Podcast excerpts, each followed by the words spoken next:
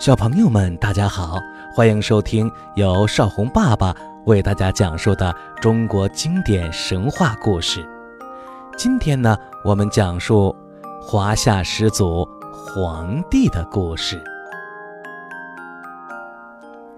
相传，在古时候，河南新郑有一座小土山，叫做巨慈山，山下有一条河，叫做。积水河，河边的一个山洞里住着一对无儿无女的老夫妇，男的姓公孙，叫做少典；女的叫做富宝。一天下午，富宝正在北山坡在挖野菜，突然刮起了一阵旋风，霎时间天昏地暗，只听得一声雷响。天上降下的一道白光，在富宝的头顶周围盘旋着，顿时吓得富宝啊晕了过去。当他醒来的时候，只见满天星光闪烁。不久，他就怀孕了。整整两年之后，富宝才生下了一个圆圆的大肉疙瘩。这肉疙瘩一落地，是越变越大。眨眼的功夫，从里面钻出来一个十几岁大的孩子，这就是皇帝轩辕氏。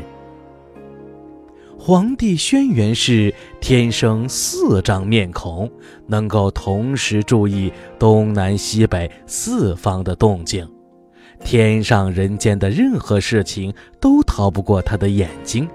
它能使宇宙间的阴阳二气交合，撞击成为闪电，震动成为雷声，融合成为雨水，浮动成为风，散乱成为雾，凝结成为霜，聚合成为云，站起来成为彩虹。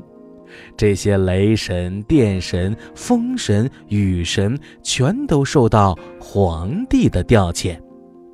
不久之后，皇帝轩辕氏因为才华过人、品德高尚，被推举为有熊国的国王。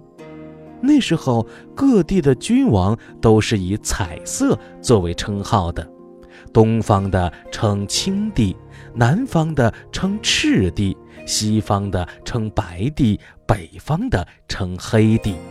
轩辕居于中央，称为皇帝。皇帝发展农业，驯养鸟兽，开采矿山，冶炼铜器，积累了很多粮食和财产。四方的帝王看着可是眼红极了，就商量好一起要攻打中原，抢夺皇帝部落的财物。皇帝召集部众说：“我本来是喜欢和平的，可是四帝作乱，民不聊生。”我们必须要奋起反击，打退敌人，才能过上安定的生活。于是他亲自率领众神和兵将到边关作战，终于打败了四帝，巩固了中央的位置。可是四帝中势力最大的炎帝不甘心失败。他在休养生息几年之后，又卷土重来，率领大军来到了阪泉，叫嚣着要和皇帝决一死战。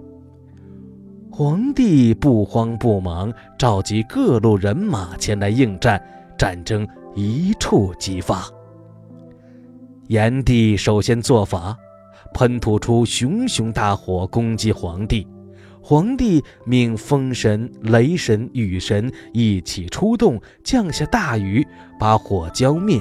而后又命熊、痞、貔貅、狼、豹、虎等打前锋，命令雕、獾、鹰、鸢作为指引军队前进的旗帜，以撼天动地的气势杀向炎帝的阵营。炎帝仗着自己兵多将广，也不甘示弱，指挥全军奋力的拼杀。这场战争啊，打的是惨烈异常，在逐鹿那广袤的原野上，尸体遍地，血流成河。狼牙棒这种重兵器都能在血上漂浮起来。经过三场暗无天日的血战，最后战争终于是以皇帝获得胜利而告终，炎帝退回到南方。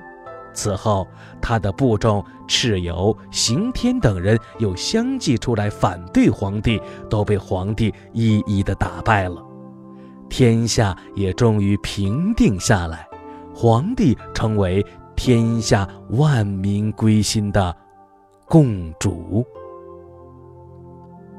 皇帝前后共经五十二战，天下始归一统。于是，皇帝划分州野。治理星月，教化百姓。皇帝及其手下发明了各种的器具用物，方便了很多生活。例如，大臣曹胡发明了上衣，伯鱼造了下衣，余则做了鞋子，百姓们从此不再穿兽皮、树皮。皇帝以浮叶漂于水上的道理造了舟船。贡古又配上船桨行于水上，皇帝又根据转蓬的道理发明了车府，便利了交通。后来他又造屋室、筑城邑，让百姓结束了学居的生活。皇帝在文明方面也有巨大的贡献，他确定了天下万物的名称，划分星度为二十八宿。他以甲乙丙丁数以更新壬癸纪日，以子丑寅卯辰巳午未申酉戌亥来计时，而六旬为一甲子，如此才有了时空的观念。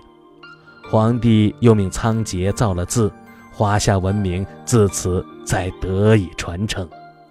他又和岐伯著了《黄帝内经》，使百姓的疾患得以治愈。史称当时的百姓甘其食，美其服，乐其俗，安其居，呈现出一派太平的景象。有一天，皇帝突然想到，华夏作为一个统一的国家，应该制定一个统一的图腾。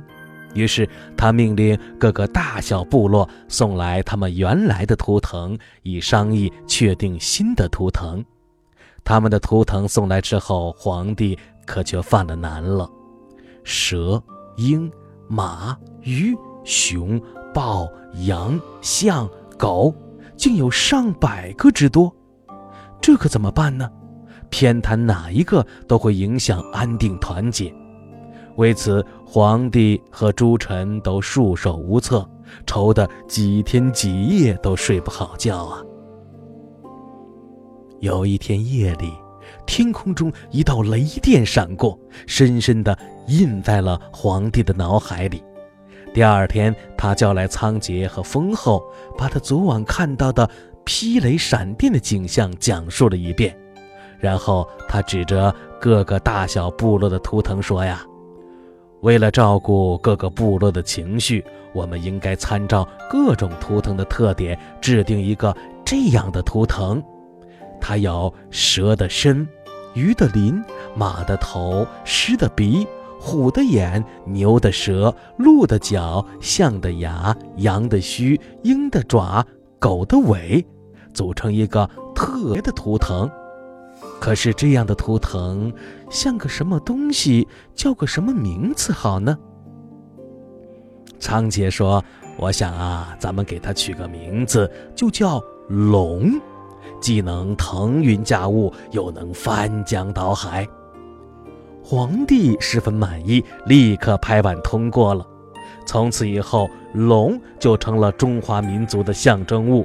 我们华夏子孙都是龙的传人。据说皇帝活了一百一十八岁。有一次，在他出巡河南期间，突然间晴天一声霹雳。一条黄龙自天而降，黄龙对皇帝说：“你的使命已经完成，请你和我一起归天吧。”皇帝自知天命难违，便跨上了龙背。当黄龙飞越陕西乔山的时候，皇帝请求下来安抚臣民。黎民百姓闻讯从四面八方赶来，个个是痛哭流涕。在黄龙的再三催促之下，皇帝又跨上了龙背。人们拽住皇帝的衣襟，是一再的挽留。所以，黄龙带走了皇帝之后，就只剩下了皇帝的衣冠。人们就把皇帝的衣冠葬于乔山，其冢为陵。这就是传说中的皇帝陵的由来。